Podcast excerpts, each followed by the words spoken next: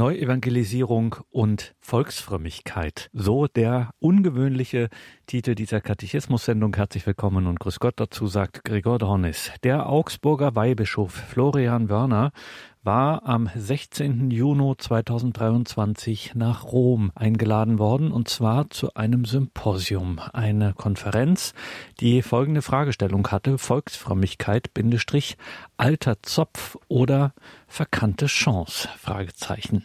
Die Organisatoren dieses Symposiums Volksfrömmigkeit, alter Zopf oder verkannte Chance wollten damit ein Thema aufgreifen, dessen Bedeutung ihrer Ansicht nach Volksfrömmigkeit für die Erneuerung der Kirche immer deutlicher wird. Welche Rolle also die Volksfrömmigkeit für den lebendigen Glauben der Kirche spielt und damit verbunden natürlich in unseren Tagen ganz besonders, welche Rolle denn die Volksfrömmigkeit für die neue Evangelisierung spielt. Eine Frage, auf die man viele Antworten finden kann. Schauen wir mal, wie sich Weihbischof Florian Wörner aus Augsburg diesem Thema genähert hat. Danke für die Begrüßung und Einladung, Eminenz, liebe Mitbrüder, liebe Schwestern und Brüder, Teilnehmer und Teilnehmerinnen hier im Saal und verbunden über Radio Horeb und EWTN bzw. Internet. Wie schon gesagt, Neuevangelisierung und Volksfrömmigkeit, so sind meine Ausführungen überschrieben und ich möchte beginnen mit einem Zitat.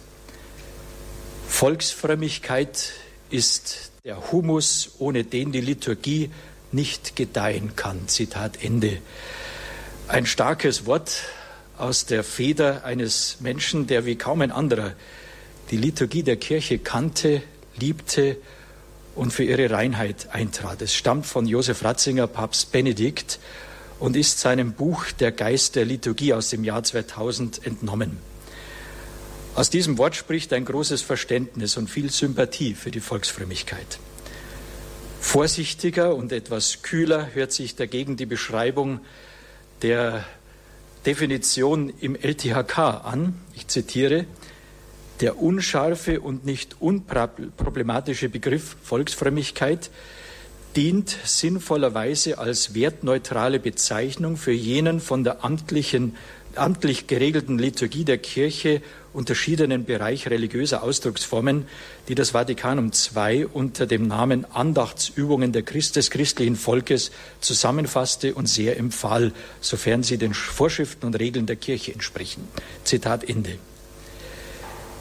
In Kenntnis der Schwierigkeiten, die einige Liturgiewissenschaftler mit Volksfrömmigkeit haben, schreibt Josef Ratzinger weiter, Zitat, Sie, die Volksfrömmigkeit, ist leider in Teilen der liturgischen Bewegung und bei der Reform nach dem Konzil vielfach verachtet oder gar getreten worden. Stattdessen muss man sie lieben, wo nötig reinigen und führen, aber immer mit großer Ehrfurcht als die Zueignung des Glaubens im Herzen der Völker annehmen. Die Volksfrömmigkeit als Zueignung des Glaubens im Herzen der Völker spielt im Bereich der Neuevangelisierung in meinen Augen eine wichtige Rolle. Denn ein Glaube, der nicht im Herzen verankert ist, mag er noch so erhaben, liturgisch rein und intellektuell anspruchsvoll sein, wird ich zitiere da Kardinal Paul Josef Cordes, die im Säkularismus ermüdete Christenheit Europas, Zitat Ende, kaum aus ihrer Müdigkeit herausholen, um sie zur liebenden Hingabe an Gott sowie zur entschiedenen Nachfolge Jesu Christi zu führen. Aber genau dazu sind wir doch berufen. Ich darf den ersten Johannes Festtagslesung, zweiten Festtagslesung, heute ist ja Hochfest Heiligstes Herz Jesu, da heißt es in 1 Johannes 4,16, Gott ist die Liebe und wer in der Liebe bleibt, der bleibt in Gott und Gott bleibt in ihm. Das ist unsere Berufung. Ich möchte hier ein paar Initiativen der Neuevangelisierung herausheben, die, wie ich meine, neue Formen der Volksfrömmigkeit darstellen und aufzeigen, dass sie diese erwähnte Aufgabe der Volksfrömmigkeit anzielen, nämlich die Menschen aus der Müdigkeit eines schwach gewordenen Glaubens herauszuholen und die Zueignung des Glaubens in ihren Herzen zu bewirken. Ich komme als erstes auf das Format Abende der Versöhnung zu sprechen. Um den in Deutschland seit vielen Jahren rückläufigen Empfang des Bußsakraments aufzufangen, wurden nicht nur im Bistum Augsburg die Abende der Versöhnung eingeführt. Ich würde sie als Form der Volksfrömmigkeit bezeichnen, die den Menschen den Zugang zum Bußsakrament erleichtert. Für immer mehr Pfarreien unseres Bistums sind sie inzwischen, insbesondere in den liturgischen Bußzeiten, Fastenzeit, Adventszeit, zum festen Bestandteil der geistlichen Vorbereitung auf Weihnachten und Ostern geworden. Im Zentrum eines solchen Abends der Versöhnung steht die Beichte. Neu ist der Rahmen, in dem, es, in dem die Beichte angeboten wird, nämlich eine Feier, die, in die verschiedene Elemente umfasst. Nach einem einführenden Gebet, Gesängen und einem Schriftwort folgt eine Katechese zum Thema Umkehr, Buße, Barmherzigkeit, Bußsakrament, die verbunden ist mit entsprechenden Zeugnissen, zumeist von jungen Menschen. Daran schließt sich eine längere Zeit der eucharistischen Anbetung an mit passenden Liedern zu den Themen Umkehr aus Sünde und Schuld, Barmherzigkeit, Vergebung, Heiligung, Heilung, mit Bibeltexten und freiem Gebet.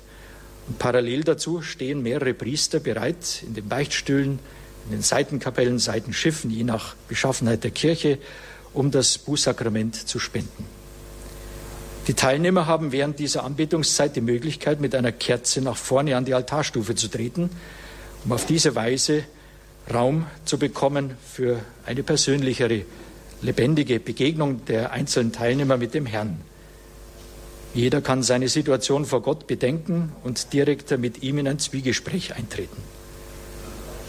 So manche, das dürfte ich immer wieder erleben, wenn ich selber beteiligt war, so manche, die seit Jahren oder Jahrzehnten nicht mehr bei der Beichte waren, haben sich dadurch berühren lassen und unter anderem die Entscheidung getroffen, die Hürde zu überwinden und dieses Sakrament der Vergebung neu oder gar zum ersten Mal in Anspruch zu nehmen.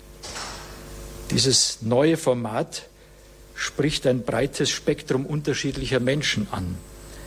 Für diejenigen, die schon einen Zugang zu den Sakramenten haben, erschließt sich die Beichte neu und tiefer. Wo sie sonst eher als ein Muss beziehungsweise als eine unangenehme Pflicht zu bestimmten Zeiten des Kirchenjahres gesehen wurde, wird sie jetzt als eine erstrebenswerte, frohmachende und befreiende Rückkehr in die offenen Vaterarme Gottes erlebt. Für diejenigen, die bisher mit der Kirche und den Sakramenten wenig oder gar nicht vertraut waren, wird sie auf diese Weise zu dem, was sie ist. Ein Geschenk der barmherzigen Liebe Gottes, das befreit und heilt sodass sie sich nicht selten nach Jahren der Kirchenferne zu einem Neuanfang mit Gott und der Kirche entscheiden können. Der Glaube wird auf diese Weise neu und lebendig in den Herzen der Menschen verankert. Ein zweites Format, das gerade im deutschsprachigen Raum, aber darüber hinaus sehr bekannt sein dürfte, Night Fever. Es ist eine Initiative junger Katholiken, die im Nachgang zum Weltjugendtag 2005 in Köln entstanden ist. Die zündende Erfahrung war die Vigilfeier mit Papst Benedikt XVI. auf dem Marienfeld am 20. August 2005, bei der erstmals im Rahmen eines Weltjugendtages eine eucharistische Anbetung mit vielen hunderttausend Jugendlichen gehalten wurde. Inzwischen hat sich Night Fever weit über die Grenzen Deutschlands hinaus in zahlreichen Ländern etabliert, so auch in Augsburg. Die zentralen Elemente sind ähnlich wie bei der Vigil auf dem Marienfeld in Köln die eucharistische Anbetung, das Angebot des Sakraments der Beichte, ein seelsorgliches Gespräch. Darüber hinaus lebt Night Fever von einer Art Straßenmission. Es findet immer am Abend statt in einer zentral gelegenen katholischen Innenstadtkirche beziehungsweise einer Kirche im Zentrum eines größeren Ortes, wo zu dieser Tageszeit viele Menschen anzutreffen beziehungsweise unterwegs sind. Das Gotteshaus wird abgedunkelt und mit besonderer Lichttechnik atmosphärisch anziehend gestaltet. Der Abend beginnt immer mit der Feier der Heiligen Messe und geht dann über in eine Zeit der eucharistischen Anbetung, die circa um Mitternacht mit der Komplett und dem eucharistischen Segen endet. Die Anbetungszeit wird mit Liedern, Instrumentalmusik und freiem Gebet gestaltet, was eine besondere und zugleich offene Atmosphäre der Andacht schafft. Währenddessen halten sich im Seitenbereich der Kirche Priester für ein seelsorgliches Gespräch oder eben den Empfang des Bußsakraments bereit. Und parallel dazu laden Jugendliche auf der Straße Passanten ein, wenigstens für eine kurze Zeit in die Kirche zu kommen, um eine Kerze zu entzünden. Die Eingeladenen dürfen dabei zwanglos nach vorne zu den Altarstufen gehen und dort so lange unmittelbar vor Jesus in der Eucharistie verweilen, wie sie möchten. Es gibt keine Anforderungen an sie. Das ist vielleicht auch der besondere Charme dieses Formats. Sie können kommen und gehen, wann sie wollen. Sie können mitsingen oder im Schweigen einfach verweilen. Das Ganze zielt darauf hin, einen Raum der Begegnung mit Jesus Christus aufzumachen, in den der Einzelne ohne große Vorkenntnis und ohne etwas leisten zu müssen einfach eintreten kann. Dahinter steht der Glaube, dass der Herr in der Eucharistie real präsent ist und einen jeden persönlich anrühren kann und will. Das ist ein ganz wichtiger Gedanke. Der Herr selber ist gewissermaßen der Missionar. Man muss nur den Raum schaffen. Menschen, die ansonsten kaum eine Kirche betreten würden, lassen sich auf die Einladung ein und kommen in die Kirche zunächst einmal mit der Absicht, einfach eine Kerze anzuzünden. Das kann ja nie falsch sein. Damit können sie aber auch in den für die Begegnung mit Gott bereiteten Raum eintauchen. Viele lassen sich von der schönen geistlichen Atmosphäre ansprechen, verweilen für längere Zeit, obwohl ihre Abendplanung eigentlich ursprünglich ganz anders aussah. Man wollte vielleicht ins Kino gehen, etwas essen, mit anderen ausgehen und so weiter und plötzlich steht man im Dom, in der Kirche. Nicht wenige werden von Jesus wirklich angerührt. Ich habe das immer wieder mitbekommen, wenn ich im Seitenschiff als Beichtgeistlicher zur Verfügung stand. Nicht wenige lassen sich anrühren, entschließen sich tatsächlich dann einen Geistlichen anzusprechen, das Sakrament der Versöhnung zu empfangen und nicht selten nach Jahren der Kirchenferne neu zu beginnen. Für nicht wenige ist es der Beginn eines neuen Weges des Glaubens. Ich durfte da etliche Male Zeugnis, Zeuge davon sein. Die Organisation und Durchführung der Night Fever Abende liegt ganz in den Händen von jungen Menschen, die ihre Motivation so umschreiben, ich zitiere, wir wollen die Freude, die wir selbst erfahren, weitertragen und laden Passanten ein, sich von der Liebe und Barmherzigkeit Gottes berühren zu lassen. Zitat Ende.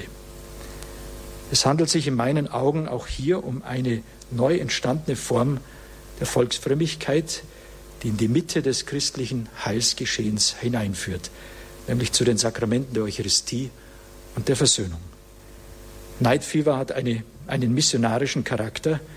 Es verfolgt das Ziel, Menschen unabhängig von ihren religiösen Voraussetzungen mit Gott in Berührung zu bringen und den Glauben neu in ihren Herzen zu verankern.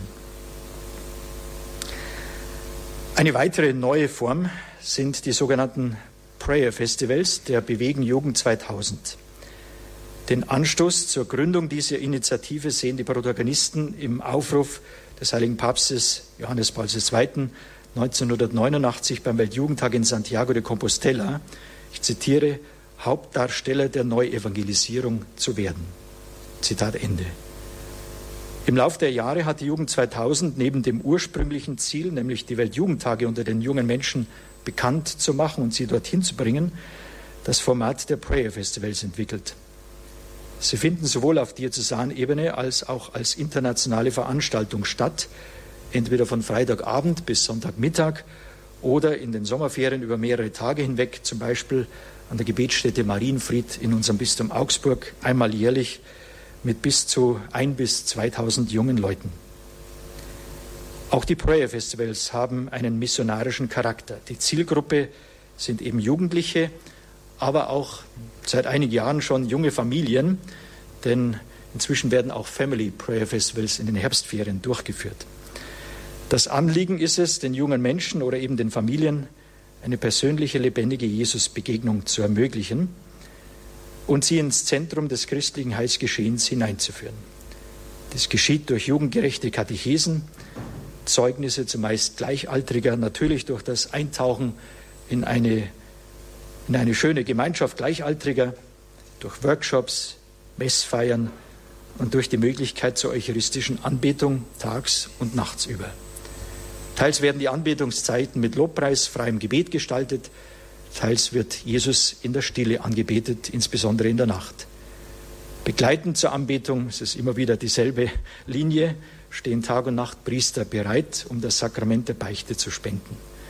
Und ein gewisser Höhepunkt stellt immer der Abend der Barmherzigkeit dar, an dem unter anderem der eucharistische Einzelsegen gespendet wird. Ähnlich wie bei den Abenden der Versöhnung und bei Fever geht es auch hier darum, junge Menschen durch neue Formen mit Christus in Berührung zu bringen und ihnen die Welt des Glaubens und der Kirche neu oder zum ersten Mal aufzuschließen. Für diejenigen, die dadurch zum Glauben finden und sich unter anderem auch der Bewegung Jugend 2000 anschließen, ist in der Regel die Pflege einer persönlichen und lebendigen Christusbeziehung wichtig geworden. Sie praktizieren sie auf vielfältige Weise. Ich darf das in unserem Bistum zahlreich erleben durch das persönliche Beten, aber auch durch das gemeinschaftliche Beten in kleinen Gruppen. Holy Hour ist so ein Format in einem Verein, in der Familie, durch die regelmäßige Mitfeier der Heiligen Messe, den Empfang des Bußsakraments, durch die Beschäftigung mit der Bibel und durch die Verehrung der Gottesmutter. Nicht selten wird auch die Marienweihe abgelegt, die Pflege natürlich auch des Rosenkranzgebetes sowie durch ein bewusstes Mitgehen mit der Kirche und in Treue zu ihr. Nicht selten spielen sie auch eine tragende Rolle, diese Leute, in ihrem Verein. Meist sind sie es, die dort dann entsprechende Initiativen der Neuevangelisierung organisieren, bewerben, zum Beispiel den jährlichen, den Diözesanenwelt Jugendtag durchführen und Fahrten zu den großen internationalen Treffen veranstalten. Eine vierte Initiative, die ich vorstellen darf, nämlich die missionarischen Wochen in den Pfarrgemeinden unserer Diözese. Angeregt durch ein Format der Schönstadtbewegung, das sich Missiones nennt. Ich habe es erlebt in einer Stadt in unserem Bistum, nämlich in Dillingen vor zehn Jahren, hat das Institut für Neuevangelisierung, das ich damals leiten durfte in unserer Diözese, in Zusammenarbeit mit dem bischöflichen Jugendamt und dem christlichen Orientierungsjahr für junge Menschen, Basical genannt, jetzt heißt es ab und startet neu im Herbst, hat damals äh, eben äh, zum ersten Mal in einer und wiederholt in einigen Vereinen, Vereingemeinschaften unseres Bistums. Die missionarische Woche ist eine Glaubenswoche, bei der junge Menschen im Alter von 18 bis 35 Jahren zehn Tage lang eine Pfarrei, eine Pfarreiengemeinschaft im Bistum besuchen. Ihre Motivation ist es, mit dem Auftrag Jesu am Ende des Matthäus-Evangeliums ernst zu machen, wo Jesus sagt, geht, macht alle Menschen zu meinen Jüngern, tauft sie im Namen des Vaters und des Sohnes und des Heiligen Geistes und lehrt sie alles zu befolgen, was ich euch geboten habe. Mit Hausbesuchen, Abendveranstaltungen, Gesprächen, Gottesdiensten unter anderem soll der Glaube der Kirche intensiv zum Thema und ein neues Feuer der Begeisterung in der Gemeinde entzündet werden. Herzstück dieser missionarischen Tage sind die Hausbesuche, die täglich vormittags und nachmittags durchgeführt werden. Die jungen Missionare, ich darf sie mal so nennen, gehen zu zweit von Haus zu Haus, natürlich im Unterschied zu den Zeugen Jehovas, äh, um nicht den Leuten etwas aufzudrängen, sondern einfach Besuche zu machen, einzuladen zu Abendveranstaltungen, um mit den Leuten, wenn sie Zeit haben und Lust haben, ins Gespräch zu kommen. Und das Erstaunliche ist, es werden nicht nur die Haustüren geöffnet, wo die Leute eben da sind, sondern oft auch die Herzen.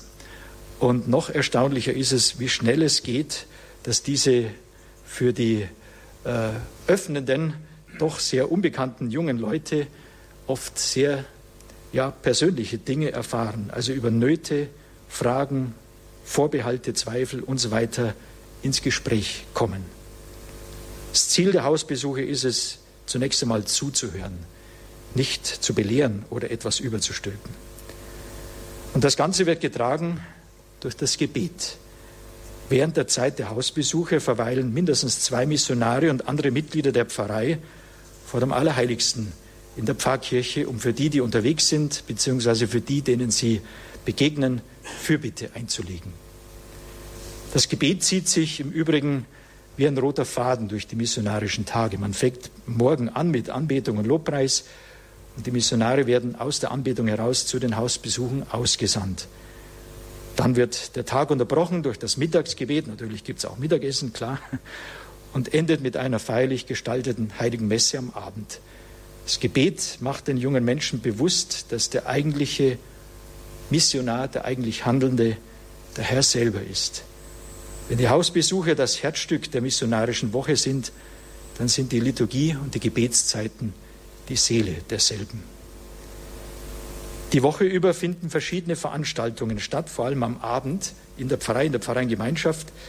Zum Beispiel ein Abend mit Musik und Zeugnissen in der Kneipe, im Gasthaus, ein Podiumsgespräch zu aktuellen Themen, ein Treffen mit Ministranten, Ministrantinnen, Schulbesuche, ein Nachmittag für Kommunionkinder, wenn es geht, auch mit deren Eltern, ein Nachmittag für Firmlinge, eine Veranstaltung für Senioren, eine Aktion für und mit Jugendlichen, ein Pfarrfamilienabend für alle Gemeinden innerhalb einer Pfarreingemeinschaft und so weiter und so fort.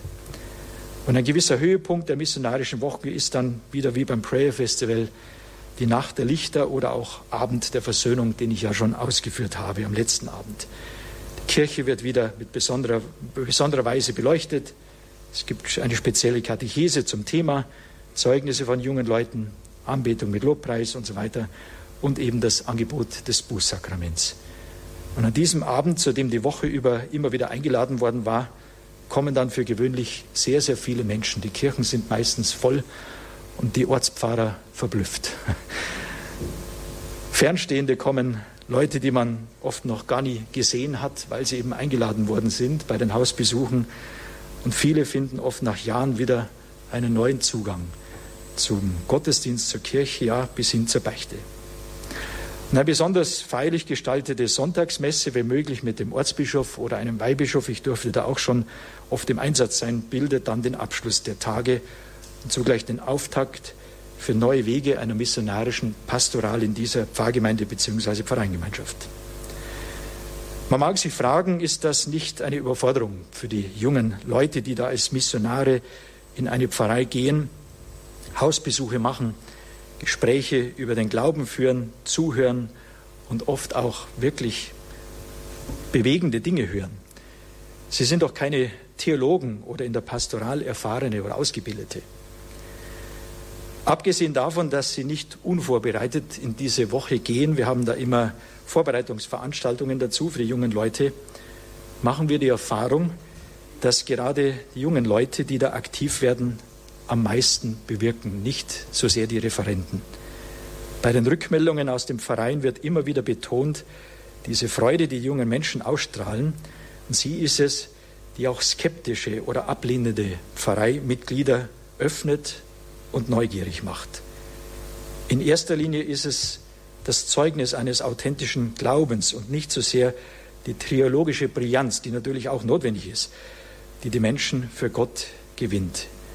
Ich denke da immer an das berühmte Zitat von Papst Paul VI. in Evangelii Nuntiande. Wenn die Menschen heute auf welche hört, dann sind es die Zeugen und nicht so sehr die Gelehrten. Und wenn es die Gelehrten sind, dann deswegen, weil sie Zeugen sind. Die jungen Missionare können dem Glauben und der Kirche ein junges, sympathisches und gewinnendes Angesicht geben. Dass ganz normale junge Menschen auch gläubig sein können, dass sie beten, eine lebendige Jesusbeziehung haben und auch darüber reden können, ist oft gerade auch für Fernstehende eine überraschende und wertvolle Erfahrung, die öffnet und neugierig macht. Erlauben Sie mir ein kurzes schriftliches Zitat einer Dame aus einer solchen Pfarrei, wo so eine missionarische Woche 2018 in unserem Bistum stattfand. Ich zitiere. Ich muss zugeben, als ich das erste Mal von der missionarischen Woche erfuhr, war ich sehr skeptisch, ja sogar ablehnend. Von einem anderen Mann habe ich gehört, was denen in Augsburg schon wieder alles einfällt. Zu meinem großen Erstaunen hat es mich beim Besuch der Missionarinnen sozusagen durch ihr Auftreten erwischt. Wenn ich nur daran denke, wie schön die heiligen Messen waren, ebenso der Pfarrfamilienabend, dann freue ich mich immer noch. Geradezu umgeworfen aber hat mich der Abend der Versöhnung. Was ich nicht für möglich gehalten hatte, trat ein. Mir kamen immer wieder die Tränen. So tiefgreifend und emotional war der Abend, besonders das kurze Verweilen mit einer Kerze vor Jesus Christus. Was mich aber von allem am meisten berührt, ist, dass ich ein komplett anderes Verhältnis zu unserem Glauben an Gott habe. Auch feiere ich die Heilige Messe sehr viel intensiver mit und bete seither täglich. Zitat Ende. Dieses Statement ist keine Einzelerfahrung. Die missionarische Woche stellt eine neue Form der sogenannten Volksmission oder Gemeindemission genannt in der Pfarrei dar. Sie verfolgt dasselbe Ziel, nämlich zu einer Erneuerung des geistlichen Lebens in der Pfarrgemeinde beizutragen, den Menschen zu helfen, neu im Glauben zu wachsen und Feuer zu fangen, vielleicht auch selber missionarisch initiativ zu werden. Weil es schwieriger geworden ist, die Menschen überhaupt zu erreichen, da der Großteil der getauften Katholikinnen und Katholiken nicht mehr regelmäßig in der Pfarrei präsent ist und damit im Rahmen des Pfarrlebens kaum noch angesprochen und eingeladen werden kann, bedarf es, anders als bei den früheren Gemeinde- und Volksmissionen, eines besonderen Zugehens auf die Menschen, was durch die Hausbesuche geschieht. Diese stellen deshalb ein wesentliches Element der missionarischen Woche dar, dass es Jugendliche sind, die der Kirche bei den Hausbesuchen ein junges und frohes Gesicht geben und zum Zeugnis bereit sind, öffnet bei vielen die Türen der Wohnungen und vor allem der Herzen. Ich komme zu einem fünften Format, nämlich zu den Neuland-Glaubenskursen in der Pfarrgemeinde. Wir nennen diesen Glaubenskurs nach einem Hosea-Wort, Hosea 10, 12, nehmt Neuland unter den Pflug, es ist Zeit, den Herrn zu suchen. Ein Glaubenskurs zur Neuevangelisierung in der Pfarrgemeinde. Er wurde in unserem Bistum Augsburg entwickelt und seit 2016 in vielen Pfarreien des Bistums durchgeführt. Inzwischen ist das Interesse an diesem Kurs auch in anderen Diözesen Deutschlands bis hinauf in den Norden gewachsen. Der Neulandkurs unterstützt Pfarreien, Pfarreiengemeinschaften, die einen Aufbruch für die Gläubigen suchen und dabei den Schwerpunkt auf die von den Päpsten der jüngeren Zeit geforderten Neuevangelisierung legen wollen. Er ist eine Art Türöffner für eine neue missionarische Pastoral und besteht aus sechs thematischen Einheiten und einer siebten Zusammenkunft, in der die Möglichkeiten einer weiterführenden, evangelisierenden Pastoral in der jeweiligen Pfarrei, Pfarreiengemeinschaft ausgelotet und Weichen dafür gestellt werden. Die Einheiten werden entweder an sieben Abenden im Wochenrhythmus oder 14-tägig durchgeführt. Es ist auch möglich, den Neulandkurs kompakt an zwei Wochenenden durchzuführen. Die aus zwei Schwerpunkten. Das eine ist biblische, der biblische Teil, der biblische Vortrag, Vortrag und dann wieder die eucharistische Anbetung. Sie merken schon, welchen Schwerpunkt ich hinaus, auf welchen Schwerpunkt ich hinaus möchte. Im Vortrag das, über die Bibel werden biblische Texte geistlich ausgelegt und auf das Leben der Menschen hin transparent gemacht. Es geht um eine lebendige Begegnung der Teilnehmer mit dem Herrn in seinem Wort. Diese setzt sich sodann fort in der anschließenden eucharistischen Anbetung. Also man ist zuerst im Pfarrheim und dann geht man in die Kirche und öffnet den Tabernakel. Durch die Gestaltung der Anbetungszeit mit biblischen Gesängen, freiem Gebet und Stille wird wieder ein Raum geschaffen, in dem das durch den Vortrag Gehörte in die Tiefe dringen kann. Die einzelnen Teilnehmer machen so oft die Erfahrung, dass Jesus sie persönlich anspricht und dass sein Wort das Wort des lebendigen Gottes für die jeweilige Situation in ihrem Leben ist. Diese Kombination aus heiliger Schrift, Betrachtung derselben und Anbetung hat sich als äußerst fruchtbar erwiesen in diesem Format. Hinzu kommen an den verschiedenen Abenden parallel zur Anbetung weitere Angebote wie das Gebet füreinander, die Erneuerung des Taufversprechens, das Gebet um den Heiligen Geist und das Angebot des Sakraments der Versöhnung. Und beim letzten Abend werden die Teilnehmer am Ende der Abschlussmesse als Zeugen für den Herrn und sein Evangelium in den Alltag gesandt mit dem bewussten Ruf geht hin in Frieden. Das ist ja das lateinische Itemissa ist, geht. Es ist Sendung. Ich sage immer, geht, ihr seid auf Sendung. Bringt das, was ihr empfangen habt, oder noch besser, seid das, was ihr in der Eucharistie mehr noch geworden seid. Christen. Der Neulandkurs wirkt wie Exerzitien für die Pfarrei, für die Pfarreiengemeinschaft mit einer gewissen Konzentration auf die Schwerpunkte des Glaubens, um in den Gläubigen, die im Lauf der Jahre müde geworden sind, eine neue Freude am Glauben, an der Heiligen Schrift, den Sakramenten und der Kirche zu wecken. Es geht auch hier um eine neue Zueignung des Glaubens in den Herzen der Menschen, wie es Josef Ratzinger formulierte. Nicht selten werden die Absolventen des Neulandkurses zu einem, wie es einmal ein Pfarrer in unserem Bistum so gesagt hat, zu einem wertvollen Begeisterungsteam für die Pfarrei, mit denen man anschließend was anfangen kann. Sie durften Gott neu entdecken, brennen nun dafür, diese Erfahrung anderen zu bezeugen. Sie engagieren sich oftmals in weiteren missionarischen Projekten. So ist der Neulandkurs ein großartiger Türöffner für eine evangelisierende missionarische Pastoral in der Pfarrgemeinde und Pfarreingemeinschaft. Erlauben Sie mir abschließend noch ein kurzes Wort zu den Weltjugendtagen. Einer steht ja wieder bevor in Lissabon und zu den Ministrantenwallfahrten nach Rom, die ja besonders in Deutschland eine große Tradition haben. Wallfahrten sind eine alte und beliebte Form der Volksfrömmigkeit. Die vom Papst Johannes Paul II. eingeführten Weltjugendtage stellen eine neue Art des Pilgerns dar, die als internationale Wallfahrt der Jugend eine beeindruckende Gestalt angenommen hat in den letzten Jahrzehnten. Die Weltjugendtage haben einen deutlich missionarischen Charakter. Auch in Deutschland lassen sich vor allem seit dem Weltjugendtag 2005 in Köln viele von der Begegnung mit dem Papst und dem Zeugnis hunderttausender junger Menschen aus anderen Ländern bewegen und für den Glauben öffnen.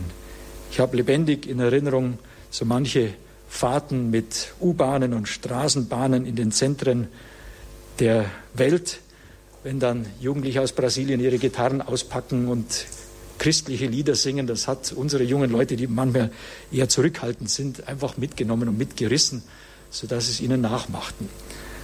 Das Eintauchen in diese Atmosphäre des Glaubens, der Glaubensfreude bewegt junge Leute auch in unserem Land und ist für mich immer wieder neu erstaunlich, einfach auch ein Türöffner in die Herzen der jungen Leute in unserem Land.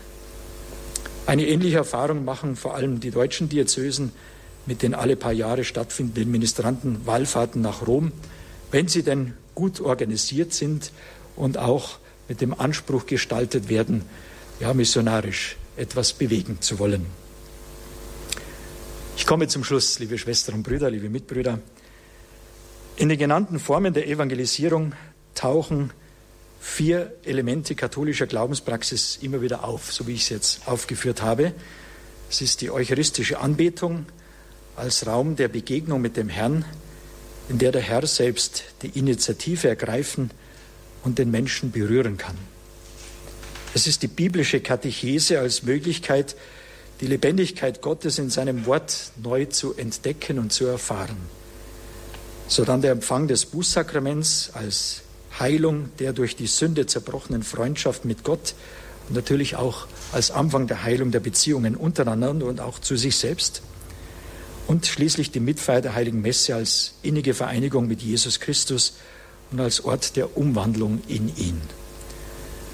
Worauf die Volksfrömmigkeit in Ergänzung zur offiziellen Liturgie und in Verbindung mit ihr letztlich immer abzielte, das wird auch durch diese neueren Formen angestrebt. Ich zitiere nochmal Josef Ratzinger, die Zueignung des Glaubens im Herzen der Menschen, die Entstehung der Christus, die, die, Entstehung und das Wachsen einer persönlichen Liebe zum Herrn, die den Glauben und die Christusnachfolge lebendig macht zum selbstlosen Dienst am nächsten motiviert und so das Zeugnis stärkt und glaubwürdig macht.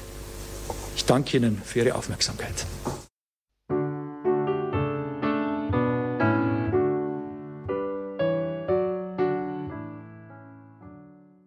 Heutigen Katechismus bei Radio Horeb hörten Sie Weihbischof Florian Wörner, Weihbischof im Bistum Augsburg. Er war am 16. Juni 2023 zu einem Symposium nach Rom eingeladen. Das Symposium hieß Volksfrömmigkeit, Bindestrich, alter Zopf oder verkannte Chance, Fragezeichen. Und das Thema von Weihbischof Florian Wörner bei diesem Symposium zum Thema Volksfrömmigkeit war Volksfrömmigkeit und Neuevangelisierung. Liebe Hörerinnen und Hörer, diesen Vortrag kann man nicht nur nachhören in unserer Mediathek auf horeb.org, Sie können ihn auch nachlesen. Dieses Symposium ist nämlich als Band herausgekommen im FE Medienverlag. Schauen Sie in die Details zu dieser Sendung im Tagesprogramm auf horeb.org. Dort finden Sie den entsprechenden Hinweis mit den Details zu diesem Band Volksfrömmigkeit, alter Zopf oder verkannte Chance. Und auch unser Hörerservice weiß darüber Bescheid. Er gibt Ihnen da auch gerne weiter Auskunft. Und damit geht diese Katechismus-Sendung zu Ende. Diese Sendung mit einem missionarischen Thema im Missionsmonat Oktober. Liebe Hörerinnen und Hörer, bleiben auch Sie weiter nicht nur auf Empfang, sondern auch unterwegs unser Motto ist ja Hören und Handeln. Wir bieten Ihnen auf unserer Homepage horeb.org im Missionsmonat Oktober jede Menge Materialien und Hilfestellungen, um missionarisch tätig zu werden, beispielsweise indem Sie Radio Horeb in Ihrem Umfeld bekannt machen, davon erzählen. Schauen Sie auf unsere Website horeb.org und schauen Sie da in das Special zum Missionsmonat Oktober und vielleicht können wir Sie ja auch mal in Balderschwang, dem Hauptsitz von Radio Horeb, begrüßen, würden uns freuen. Zum Beispiel zum Maria Triathlon im Mai nächsten Jahres, im Mai 2024 und sowieso gerne das ganze Jahr hindurch 365 beziehungsweise 366 Tage. Wenn wir wie im nächsten Jahr ein Schaltjahr haben, kommen Sie nach Balderschwang und schauen Sie bei uns vorbei. Mein Name ist Gregor Dornis. Ich wünsche Ihnen allen gottesreichen Segen. Sie hören Radio Horeb, ein Radio, eine Mission.